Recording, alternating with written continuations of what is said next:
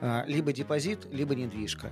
Это вот такая вот парадигма, ну, назовем ее совдеповской. Отдых – это, сука, отдых. Понятно, что мы в жопе, но надо что-то делать. Фин-терапия. Это диалоги о финансах с яркими нотками психотерапии. В своей жизни я принимал ряд решений, которые привели меня в мир инвестиций, где я встретил своих единомышленников. О чем обычно говорят инвесторы? Они изучают компании и меряются процентами. Я бы хотел показать, кто такой инвестор, о чем он думает, как он находит свой жизненный баланс. Вы можете посмотреть или прослушать нашу запись на многих платформах YouTube, Zen, Apple Podcast и прочее. Подписывайтесь, чтобы не пропустить новые записи. Все ссылки на гостя вы найдете в описании. Всем привет! Вы попали на финтерапию. Сегодня у нас в гостях Сергей Попов, он же э, известен под э, никнеймом Малышок. Приветствую тебя, Сергей. Да, всем привет. Я, как э, и в предыдущих видео, э, решил, чтобы побольше наши слушатели узнали про инвесторов, которые э, находятся в Российской Федерации и как вообще в целом выглядит российский инвестор, пригласил, пригласил тебя, чтобы ты рассказал нашим слушателям, кто же ты, что тебе интересно и как ты пытаешься поймать этот жизненный баланс между финансами, э, какой-то занятостью, работой, семьей, дружбой, хобби, потому что мы с тобой и в настолке поиграли, и совсем недавно про недвижимость поговорили, и про фондовый рынок, так что э, мне очень интересно, так же, как и, скорее всего, нашим слушателям, как ты ловишь этот баланс среди нескольких сфер своей жизни. Расскажи, пожалуйста. А вот знаешь, Володь, мне кажется, это приходит с опытом, а, и а, вначале, мне кажется, многие начинают углубляться именно в финансовую тему, в фондовый рынок, копать ночами, игнорировать семью, игнорировать отпуск, э, ну, то есть все, все, все такое. А потом приходит понимание, что ну, то количество новостей, которые есть, это больше инфошум. Да? То количество э, новой информации, это тоже э, не очень важно. И ты понимаешь, что ну, классно еще и отдыхать, да, то есть... Было какая... бы здорово выспаться. Да, как, как правильно говорится, да, работать надо не 24 часа в сутки, а работать надо головой. Вот, э, мне кажется, мне, мне, мне кажется, это очень правильная фраза, и к этому потихоньку приходишь. То есть сначала тебе это очень... Э, ты от этого фанатеешь, тебе кажется, что чем больше ты будешь э, корпеть, тем больше будет результата, а потом ты приходишь к тому, что результат от этого особо не зависит, да, он где-то другой. И есть много исследований, книг, то, что если ты не проводишь время с семьей, там, с друзьями и так далее, то твое КПД все равно будет падать.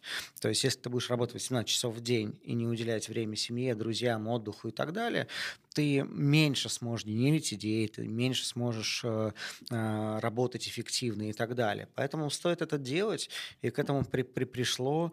И вот сколько? Десятый год пошел, как я не работаю, и практически половину этого времени я провел на зимовках, общаясь э, с друзьями. Э, вот, вот даже сейчас, в эти непростые времена, вот на Бали у нас большая тусовка нашего чатика НЗТ, там несколько под десяток человек, с которыми вот мы скоро увидимся и будем болтать, общаться и ни хрена не обсуждать рынок. Вот вообще. А, как э, в известном фильме, главное правило клуба — не говорить о клубе, да? Ну да. Я надеюсь, что это видео выйдет эм, где-то около Рождества, Э, того самого Рождества, которое по всему миру отмечается 25 декабря. И в этот момент я буду как раз на Шри-Ланке э, отдыхать вместе со своей семьей. Надеюсь, тоже э, соберу себе... Твоя семья — это Мурат? Тогда так вышло, что Мурат тоже отдыхает именно на этом маленьком острове. Ну, относительно маленьком, конечно. А нет, поеду с супругой вместе с сыном. Будем праздновать Новый год на море, наконец-то. Вот давно хотели, и так уж совпало, что именно этот год будет специально для а, нас уникальным. А, хотел узнать у тебя по поводу вот этого соотношения правильного. Ты говоришь, что отдых важен, и он обязательно нужен, если ты хочешь э, разумно мыслить, чтобы мозг, наверное, не зачерствел, и ты был способен набирать каких-то а, новых идей в, не знаю, фантазиях или в просто в этом семантическом облаке, которое есть, наверное, у всех нас. Кто-то по фондовому рынку, кто-то по крипторынку, кто-то по недвижимости. И вот этот интересный такой нюанс про а, осознанное состояние. А, как ты считаешь, его поймать очень сложно? Или нужно соблюдать какую-то формулу определенную для того, чтобы в это состояние выйти? Мне кажется, это нереально сложно. А, опять-таки, да, вот я думаю, 90% твоих слушателей могут подтвердить, да, 99, врать тут не буду. Когда они уезжают на отпуск, они что, не смотрят рабочую почту? Они смотрят рабочую почту. Вот заставить себя не смотреть рабочую почту на отдыхе, отдых – это, сука, отдых, да? То есть вот он для этого создан, чтобы ты отдохнул, чтобы ты что-то понял, переоценил, реально отдохнул, да, такой, а, надо чистить не только организм, но и голову, да, то есть вот для этого отдых и придуман. Как в Гугле, вкладки, да, очень много да, вкладок. Вот, вот надо обновить все, вот, а потом мы новые наберем, но, но все равно мы приезжаем на отдых, э, и я вот во всех отелях э, везде вижу, люди сидят там с ноутбуками на, на пляже, работают в телефонах, созваниваются. Это не отдых. Э, ты просто работаешь теперь не в офисе, а работаешь э, просто под солнцем. Ну, разницы особо никакой нету. Температурная. Да, просто темп- температурные, ты можешь там пару раз искупаться. Да, может быть, а вот твоя жена может реально отдыхать. В этот момент. Да, в этот момент. Вот единственная разница. Так что здесь, э, э, да, это сложно перестроиться, это сложно принять, э, но я очень долго перестраивался, очень общался с многими ребятами и принял то, что у меня был переломный момент, когда я уволился из компании и решил больше не работать, точнее, через год. А, и было очень круто, у меня было много проектов и так далее. Я сказал, ребята, я уезжаю на две недели. Что я сделал? А, я взял телефон, поставил его на авиарежим, оставил в Москве, оставил ноутбук в Москве. А, через две недели родители приезжали тоже на Бали. Я говорю, привезите мне потом. Вот. И я улетел с женой на две недели без связи. Я говорю, если что-то случится, про ядерный удар нам даже больницы расскажут. Все. Блин, а, никогда в жизни я так не отдыхал. Никогда. А, первые два-три дня ломало, а потом это был прям отдых. Все, ты начал замечать, что происходит вокруг, ты начал видеть э, красоту природы, э, ты начал думать совсем о, други, о других вещах, ты начал думать вообще о себе, э, что я сделал, почему, какие у меня цели, какие у меня устремления. Это очень ломает. И даже когда родители привезли мне там ноутбук и телефон обратно, я еще неделю этого не включал. Это было так кайфово. Но это было нереально сложно. Это вот прям очень тяжело.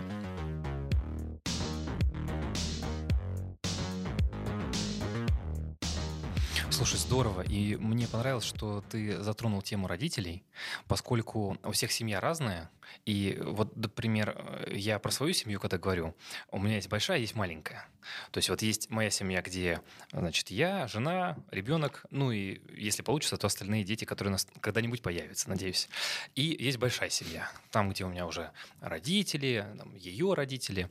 И так уж получилось, что я когда говорю про семью, имею в виду именно вот эту ячейку из пока что трех человек, одного маленького, четырехлетнего пока человека, но все-таки имею в виду именно это.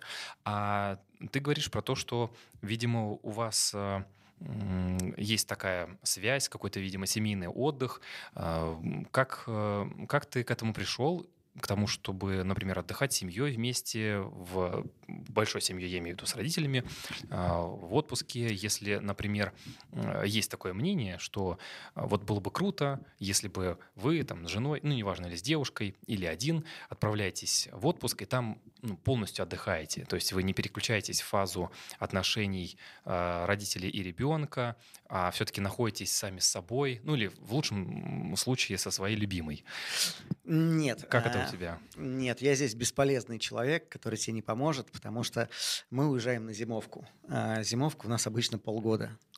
И так как э, с деньгами все, все хорошо, мы обычно снимаем какие-нибудь... Ну, вот на Бали у нас была вилла, да, то есть э, мы взяли большую виллу, три домика, а, то есть он трех, трехкомнатный отдельный домик еще а, с бассейном и так далее. И родители, когда приезжали, им надо было только оплатить билеты. А мы, а мы там жили несколько месяцев. То, то есть только поэтому родители приезжали. То есть это не составная часть нашей жизни, что мы вот поехали там на вот месяц в году, и мы там две недели с ними проводим. Нет, полгода в году, и там две недели мы можем пересечься с моими родителями, две недели с ее. То есть, ну, это, это просто такая какая-то... Им не надо ничего снимать, мы уже там жили, мы им все расскажем, мы им все покажем, э, мы, мы, мы, мы поможем. А, но иногда, конечно, это не, это не каждый год, они такие, так, какой ваш Бали, Куба, Куба и, и, и Ромчик. Идите, идите вы, дети, нафиг. Зачем нам ваша это Бали долбаная? Понятно. Согласен, да. У родителей свои зачастую вкусы. У нас только один раз получилось пересечься вместе в отпуск, э, если честно, потому что, во-первых, по рабочим режимам не у всех он совпадал, но вот только один раз у нас удалось, что у меня, значит, и бабушка с дедушкой уехали в Турцию, и мама уехала в Турцию, и мы тоже поехали в Турцию. Вот, и так мы э, в один момент смогли увидеться. Но это было необычно, конечно, встретить бабушку с дедушкой на пляже.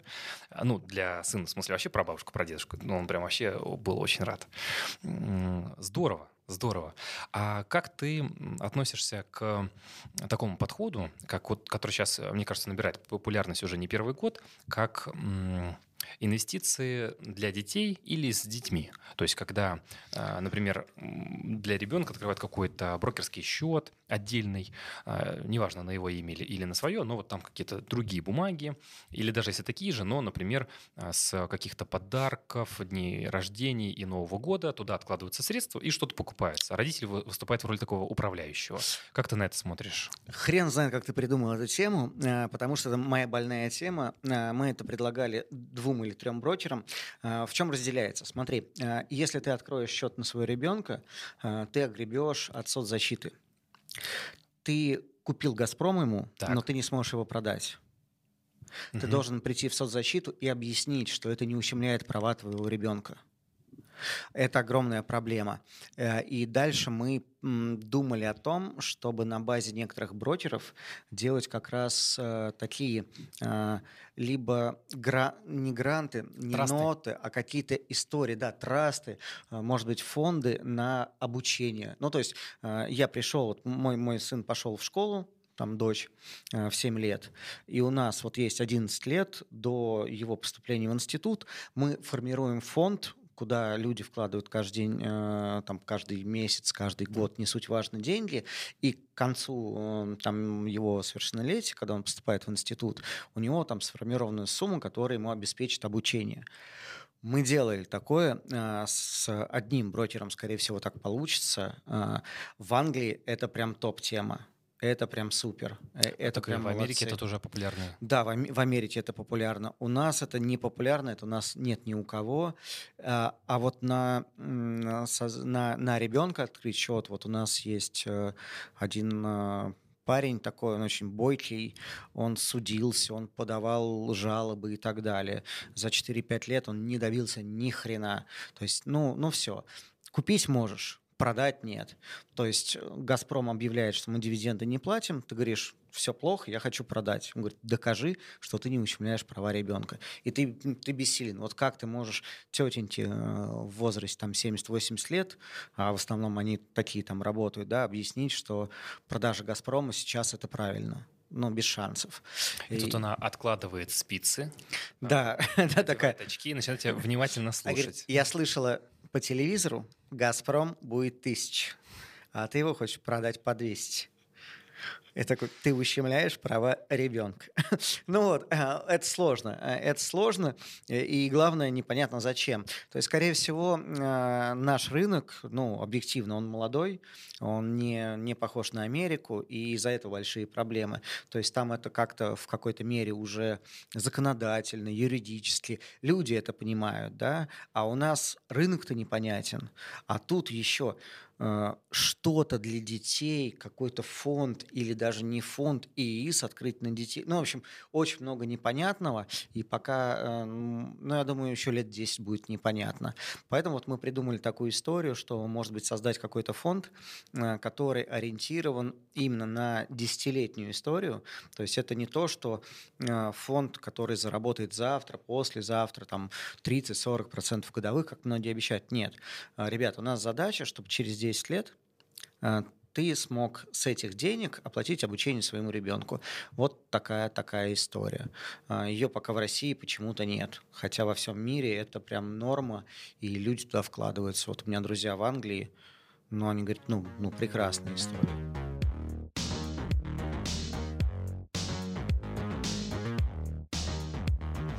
Слушай, э, ну, если мы говорим про такую тему, связанную э, по с наследством, э, ну, к примеру, родителям этого ребенка могут закончиться за эти 10 лет.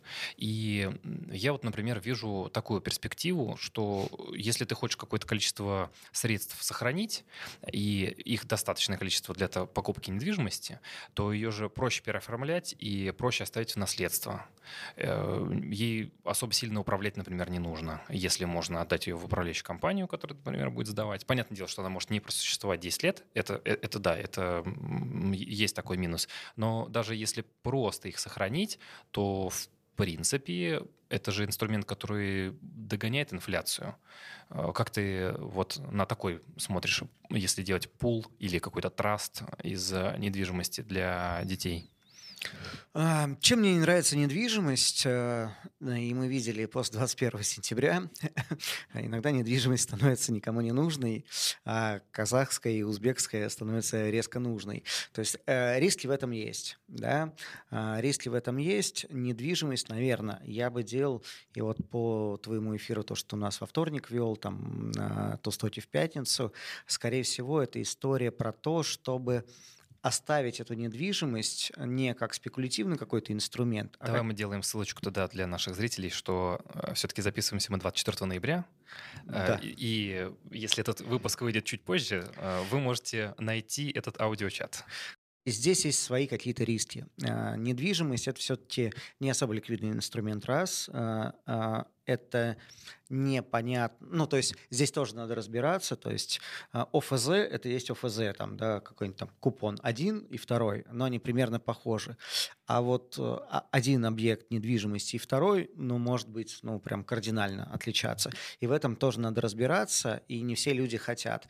А, поэтому здесь я думаю, что недвижимость очень интересна для людей с прицелом того, что я это оставлю потом вот детям, внукам и так далее. То то есть это не инструмент какого-то сохранения, не инструмент заработка, а инструмент такого, такой передачи наследства, наверное, что ли. Вот, вот мне кажется, это больше про это. Угу. Слушай, интересно. Так.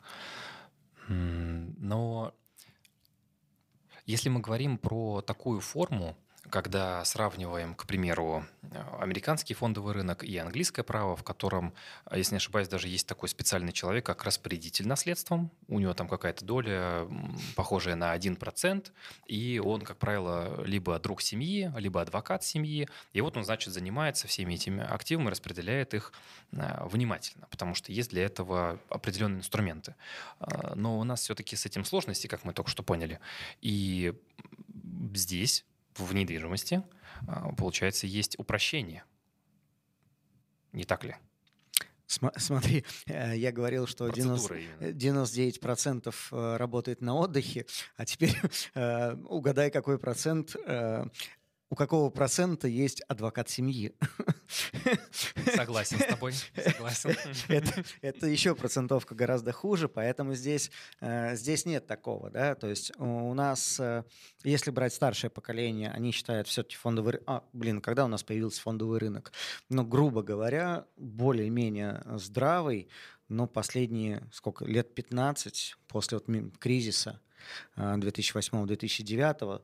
После 98-го это были непонятные котировки, спреды и так далее. Ну, понятно, что он был, я, я имею в виду для широких масс.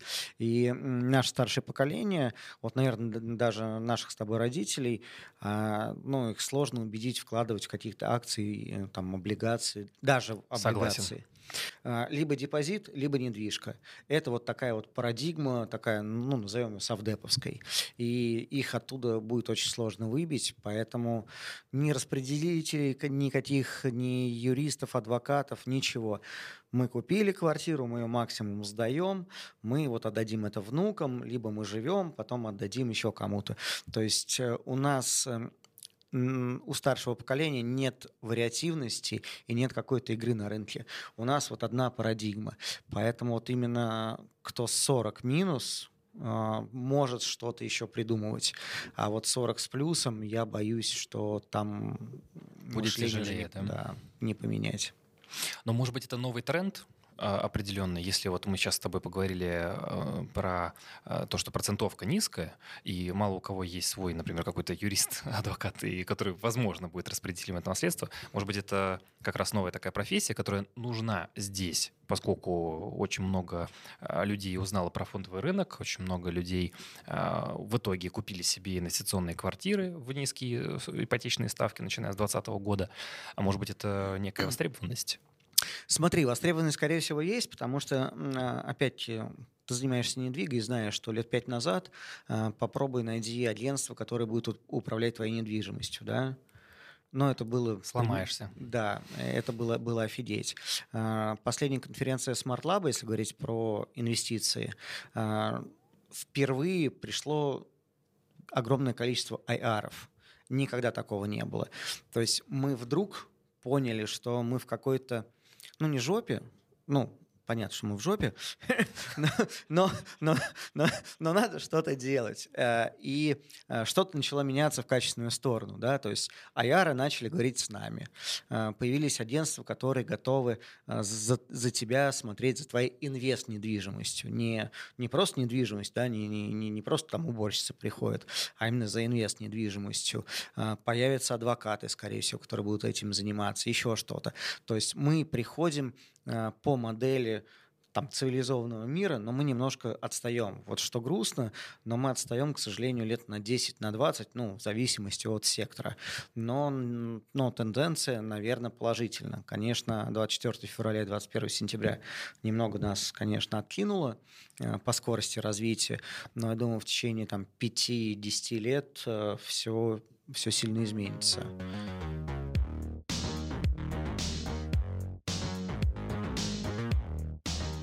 Слушай, ну вот мы поговорили сейчас про тенденции, и у меня сразу такой вопрос возник.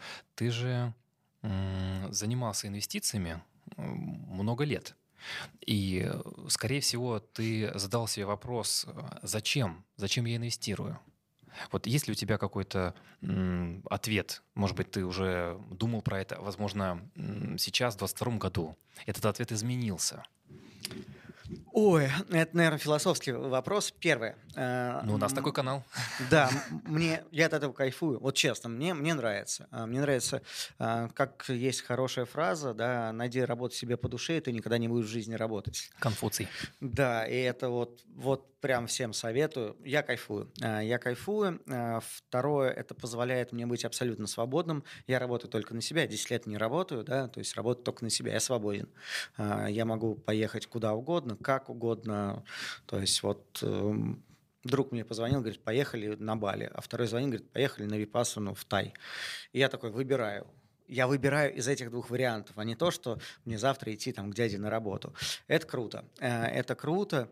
И здесь вот э, вопрос, наверное, этих инвестиций э, это может мне принести в дальнейшем, да, то есть вот эта капитализация, вот этот сложный процент, то есть на обычной работе я не могу им воспользоваться, в инвестициях я могу, я трачу меньше, чем я зарабатываю, и сложный процент мне говорит о том, что парень, ты дальше можешь еще больше ни хрена не делать, чем, сейчас.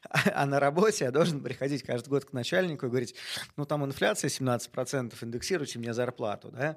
А в этом случае э, такого нет, а, я завишу от себя. И причем, давай будем говорить откровенно, инвестиции – это не только фондовый рынок, да? это недвижимость, это там ритейл, это ну, там, бизнес с друзьями какой-то, еще что-то. То есть, э, но мне кажется, это интересно. То есть, когда ты э, идешь как наемный сотрудник, тебе говорят, что делать. А в случае инвестиций в разных вариантах, э, ты думаешь, где тебе интересно, где применить свой мозг, где тебе развиваться и что можно. У тебя есть больше выбора. Вот это круто, наверное. Слушай, здорово. Я хотел сразу после этого задать э, вопрос, почему ты инвестируешь? Но ты отчасти уже на него ответил. Поэтому давай попробуем глубже.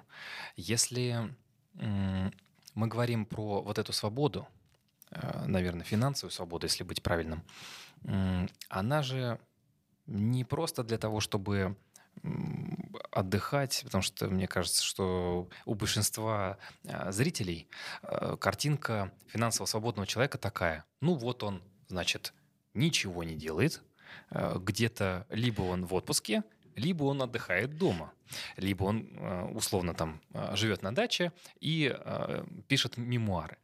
Мне кажется, что это не так.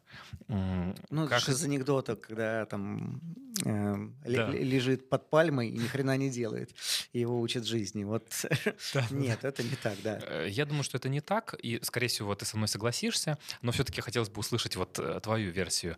Как мы совсем недавно общались с Александром Доржиевым, который, э, значит, уже финансово свободный человек, живет с фондового рынка, и он говорит, ну да, отдохнешь ты месяц, э, два, окей, съездишь в отпуск, хорошо поешь, поспишь, но потом все равно вот эта жизненная энергия, которая в каждом из нас живет, она будет тебя подталкивать к действиям. Каким-то, у кого-то определенным, может быть, это в хобби пойдет, а у кого-то наоборот это будет возбуждать вот желание э, действовать, открывать какой-то бизнес, возможно, или помогать кому-то. Вот как э, ты к этому относишься?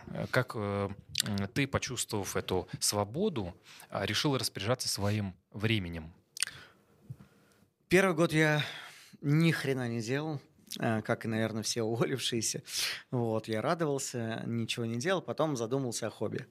Э, хобби у меня в основном спорт, э, но в какой-то момент там получил травму, и с учетом зимовок начали думать, а, а что же делать в свободное время. И дальше свободное время у всех происходит по-разному. У меня вот много друзей, с которыми мы были. Кто-то создавал новый бизнес. Вот мы с Игорем создали тот же самый Enzoteros фонд э, и пишем аналитику, потому что э, в какой-то момент подумали, блин, ну мы классные парни, зачем мы переписываемся в чатиках, друг другу аналитику скидываем и там разбираемся. Ведь можно рассказать об этом всему миру, и это классно, и это занимает время. Ну, как-то вот просто сидеть на месте, это сложно. А, возможно, вот у меня друг книгу пишет, да, возможно, ни хрена не делать, это есть у меня знакомые, э, но это вот такое времяпрепровождение на очень странных островах в очень странном состоянии. да? Если говорить про нормальных людей, то, э, скорее всего, у вас появится какое-то желание что-то делать, чем-то заниматься. То есть э, я не видел людей, которые больше полугода могли пребывать в каком-то анабиозе, сидеть дома и ничего не делать, да, то есть ты уже прошел все игры, прогулял все парки, там, я не знаю, продавил все диваны в квартире и так Прочитал далее. книги, которые хотел и откладывал? Да нет, вот даже до книг не доходит чаще всего, вот, к сожалению, вот. Ты э, посмотрел все сериалы, в основном это так. Сериалы, точно. Да, э, до книг э, сложнее. И дальше начинается вопрос, а что делать? И часть людей начинает на этом фоне ломаться. И здесь очень главное э, поймать, а чем ты хочешь заниматься. Э, заниматься это не в плане денег, это хобби, это благотворительность, это э, какой-то спорт, еще что-то. То есть надо найти, чем заниматься. Если ты не начнешь э, чем-то заниматься, то, скорее всего, э, ну, тебе станет хуже, чем когда ты работал. Потому что ну, у тебя придет понимание, я нахрен никому не нужен и у меня даже нет цели в жизни. То есть у нас все равно у, всех какая-то есть потенциальная, там, миражная, пусть даже цель. И если ты ее как-то предаешь, и если у тебя ее нет, то ты такой сидишь и думаешь, а зачем, а что, а почему? И это грустно. И вот здесь вот э, надо за полгода понять, куда ты дальше пойдешь, чем ты хочешь заниматься. То есть не, не, не важно, это от хобби, там, до, до чего-то, нового бизнеса, но, но его надо найти. Ни хрена не делать э, годами, это, наверное, ну там в доме престарелых это удобно. Да? А вот когда мы уходим там в 30-40 вот в этом диапазоне, но нет, э, это может поломать человека в плане там, духовного, морального, психического плана. Вот мне кажется так. А какая миссия у тебя? Ты ее уже нашел? Э, у меня была задача э, очень простая. Э, и я в этом поломался. Я хотел до 25 лет, у меня была задача, получить три высших образования и стать совладельцем фирмы. У меня день рождения 21 марта. 20 марта я защищал свой третий диплом. Круто. Я, Поздравляю. я, я договорился с, да, с институтом, э, и мне перенесли на месяц защиту, чтобы я реализовал свою вот эту мечту. Э, и я понял, что я сделал большую ошибку, потому что я вышел и такой... И а где теперь? Я мечтал об этом. Я уже на Эвересте, а что дальше? Да, да я, я с 15 лет об этом мечтал. Мне, ну, мне нужно было поставить вот этот вот флажок.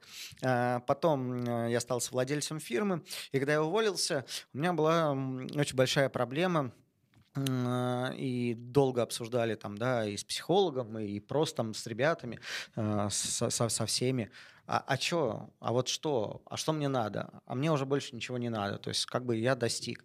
И в какой-то момент это просто э, перешло в то, что, блин, а, охренительная история просто жить, просто жить и просто кайфовать.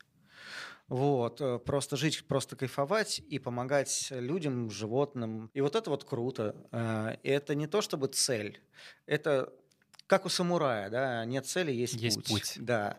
Вот здесь, наверное, уже я понял, что цель – это путь, по крайней мере, на данный момент. Я не знаю, на следующий год, э, то есть у нас были идеи, да, а, а давайте вот этот бизнес сделаем, а давайте вот это, еще что-то. Я не уверен, что мой путь продолжится таким же там через год. Я очень хочу найти цель, потому что все-таки а, мне очень нравится карабкаться в гору, да, мне путь, ну, такая. Э, путь не оцифрован, значит, я не могу понять, я крут или не крут. А мне хочется вот эти вот реперные точки, что я крут, э, оставлять. Поэтому мне нужна цель. Э, и в какой-то момент, да, я ее найду. И постоянно какие-то вызовы есть, и они классные. И да, я, я к этому пойду.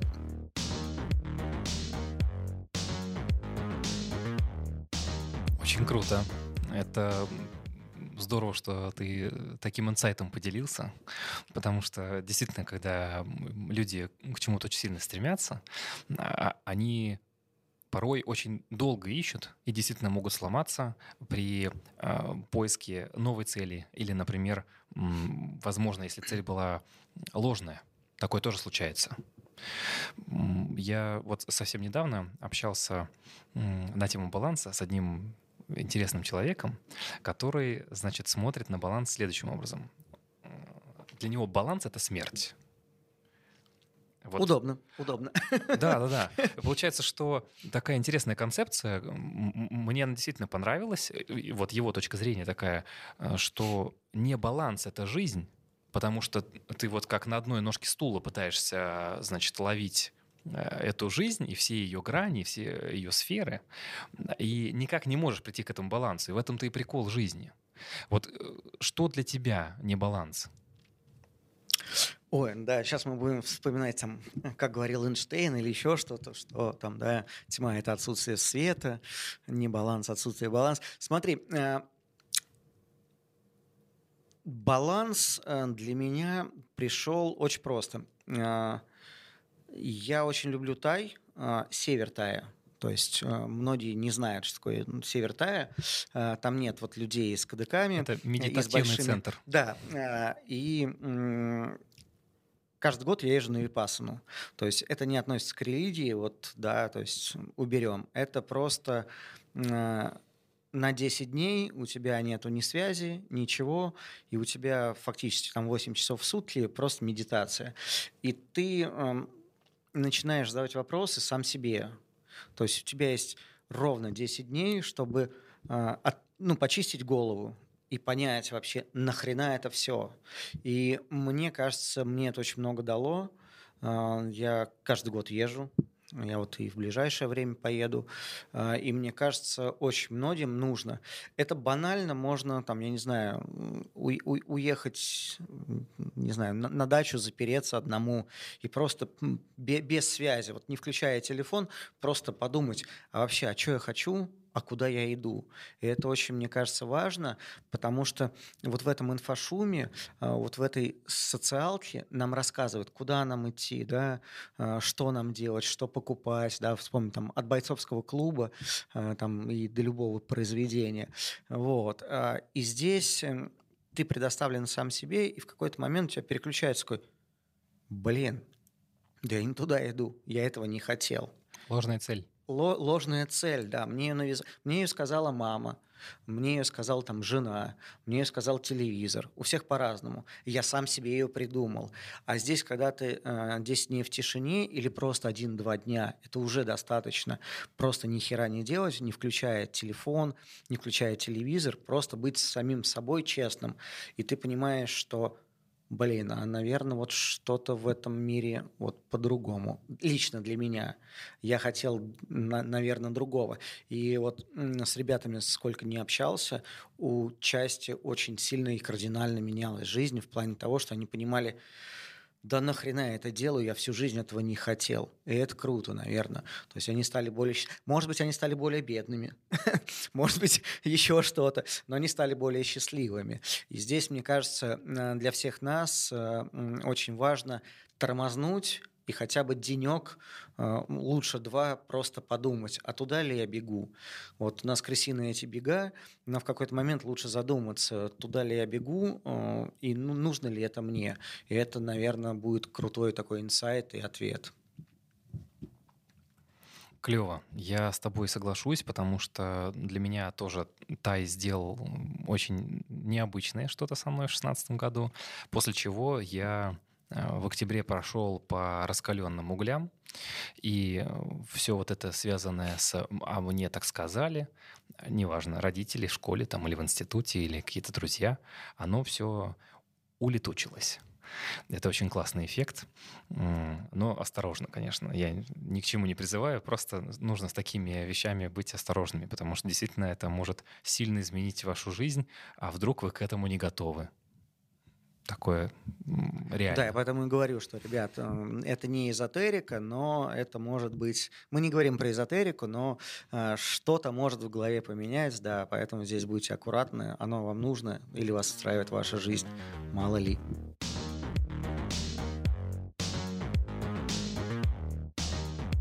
И в условиях таких инфляционных движений, в которых мы сейчас находимся, относительно ЦБ понизить ставку до 2024 года, э, мне вот интересно, как ты это видишь? То есть что людям и инвесторам лучше делать. Я вот, например, слышал такие советы, что если есть какие-то долги, ну, например, хорошие долги, условно, а, человек брал какую-то ипотеку, или, к примеру, он там взял, ну, допустим, потребительский кредит для чего? Для того, чтобы сделать ремонт в какой-то квартире, или у него есть просто низкая ставка ну, я имею в виду там, если кредит там по 12% или какая-нибудь ипотека ниже 8, там 7, 5, а, у всех же разные ситуации, кто-то там семейную брал. М, как ты думаешь, вот это правильное ли не избавляться от таких э, долгов, а наоборот оттягивать их и ждать, именно потому, что есть инфляционная вот эта спираль, в которую мы попали, и сейчас мы будем просто наблюдать, как эти долги сгорают. Вот есть ли какая-то в твоем мировоззрении, да, в твоем понимании какая-то ситуация, в которой мы будем находиться 23-24 год? А, абсолютно уверен, что надо тянуть долги как можно дольше. А, вот здесь без шансов, да, мы видим инфляцию, а, мы видим, что происходит. Другой момент, и я вижу это по своим некоторым друзьям, если вы, ну, давайте вот совсем сейчас будут примеры э, дикие, э, ну, просто что, что понять. Если вы кассир пятерочки, оттягивайте по максимуму. Вы всегда найдете работу примерно на те же самые деньги. Но если вы какой-то высокооплачиваемый специалист там, с зарплатой 500-800 тысяч, может что-то случиться, и вы уже не найдете работу на эти деньги. То есть вот здесь вот э, на, надо крепко подумать. С точки зрения денег, конечно, надо оттягивать, потому что та инфляция, она сожрет ваши долги, а, и тем более, если говорить про ипотеку, а, отмотайте ипотеку на 20 лет назад, да, сколько там это было в рублях, особенно 30 лет назад и сейчас, да, ну, Понятно, ну, даже вы... небольшую ссылочку дам. А, так уж вышло, что у меня есть немножко данных. Э, в конкретно районе Люблино мой отец покупал квартиру. Это 575 тысяч рублей за 60 квадратов. Там получается 10 тысяч квадратный метр. Тогда. 10 тысяч рублей за квадратный метр. Сейчас, вот в 2021 году, например, там строился котлован, 220 тысяч рублей квадратный метр. Вот вам разница за 20 лет, что да, происходит. Да, и, и вот здесь вот надо понимать, что чем длиннее у вас ипотечный кредит, тем лучше. Но надо понимать, что а, в зависимости от объекта, в зависимости от вашей работы, здесь надо а, подумать, э, и, и перекинуть. Да? Я говорю, если у тебя какая-то стабильная работа, и ты понимаешь, что при любом раскладе, чтобы не произошло, там вторая волна, э, там я не третья знаю, волна, третья волна, четвертая, э, там еще что-то, руку даже сломал, ты все равно сможешь примерно эти деньги зарабатывать, тяни до последнего. Если ты какой-то уникальный специалист и твоя э, работа или там топ-менеджер, особенно вот сейчас проблема с топ-менеджментом, да, то есть если узкий специалист, особенно айтишник, он найдет себе работу. Но если ты какой-то топ, э, ну, директоров сейчас вынесло на рынок, ну, будь здоров. А, вот здесь надо подумать, блин, а что я буду делать, если в этой стране нахрен никому я буду не нужен? А тем более окей, через пять лет все национализируют, я вообще никому, а у Сечина там, да, дети у э, Наиле подрастут, э, поэтому э, вот здесь вот надо думать, поэтому максимально тяните, если вы уверены в своем долгосрочном доходе. Это без сомнения. И вот как раз спасибо, что ты э, сказал этот пример. То есть вот мы видим на дистанции 20 лет, э, насколько это выгодно. Да, и через 10 лет, мне кажется, даже ипотека будет вам казаться по затратам, ну, ну, как сходить в магазин условно, с учетом той инфляции, которая прогнозируется, которая есть.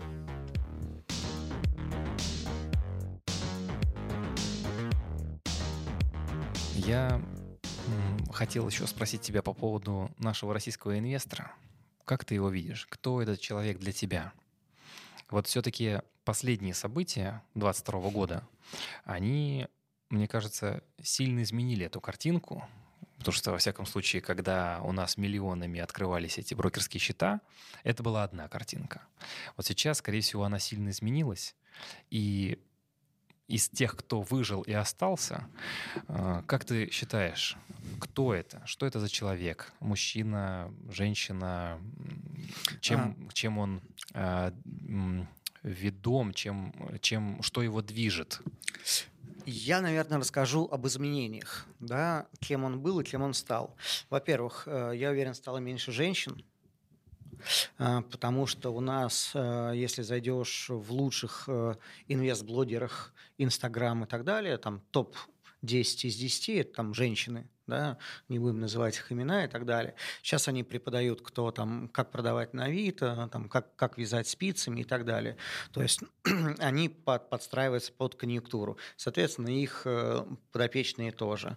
Э, я думаю, очень много девушек ушло. Э, мы видели этот перекос, и мы видели на конференциях большое количество, ну, увеличение эм, количества девушек. Я думаю, очень много девушек ушло. Это раз. Э, второе, я вижу, что смыло самых активных, а это значит самых ретивых, это, наверное, 18, 23, 25. Вот, ну, у ребят там 10-100 тысяч рублей. Но они, ну, ну какой смысл? Вот я с ними общаюсь на... И они пришли собирать иксы. Да, они пришли собирать иксы. Вот я с ребятами общаюсь и говорю, парни, золотой стандарт, 25 годовых, это охренительно. Он говорит, у меня 50 тысяч. Я заработаю 12 500 за год парень, ты, ты, вот что ты мне втираешь? Тысяча в месяц? Но нет, мне нужно в SpaceX, и тогда я сделаю там с полтинника, сделаю 400-500. Ну, в общем, на 10 миллионах я остановлюсь и послушаю тебя. Ну, мы сами понимаем, чем это все заканчивается, и э, некоторые даты э, нам это показали. Я думаю, вот эту вот э, прослойку с, э, смыло, э, смыло прослойку достаточно среднебогатых людей, наверное, вот э, возраста примерно нашего, э, у которых есть деньги, которые после 21... Нашего имеется в виду э, где-то 30-35. Ну, даже, может быть, чуть-чуть больше, ну, да, которые после 21 сентября подумали о том, что а вдруг будет, ну, помимо того, кто уехал, да, а вдруг будет еще что-то, а вдруг как я заберу деньги, и они стали забирать эти деньги с рынка. То есть такая прослойка умных, адекватных людей э, в нашем возрасте тоже ушли. Остались, мне кажется, вот такие, как мы, э, верующие. Верующие пираты. Верующие в эту, в эту индустрию, в эту страну и так далее.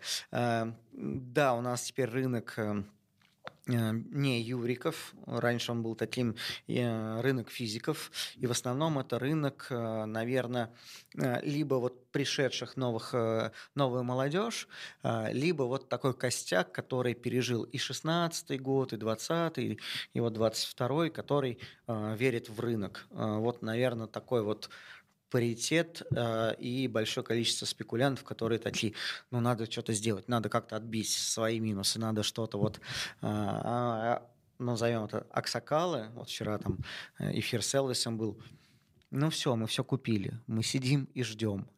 У нас, ну, ну нет отчетов, ну нет новостей, ну, ну нам нечего торговать. Все, мы сидим, мы, мы, мы все, мы поверили, мы идем по этой вере э, и пойдем дальше. Вот, да, какие-то спекулятивные истории могут быть и так далее, э, но на это приходит молодежь, которая пытается где-то что-то найти, э, и Тинькофф этом очень помогает потому что он привлекает, э, завлекает и так далее. Но, наверное, рынок стал э, наполовину профессиональным, а наполовину таким вот лудоманским э, потому что люди пытаются отбить что-то прошлое, и людям говорят о том, что рынок дешевый, и он пытается там что-то что где-то найти. Сегодня с нами был Сергей Попов. Спасибо тебе большое, что уделил Спасибо. время. Это была финтерапия. Подписывайтесь на наш канал. Здесь говорят инвесторы.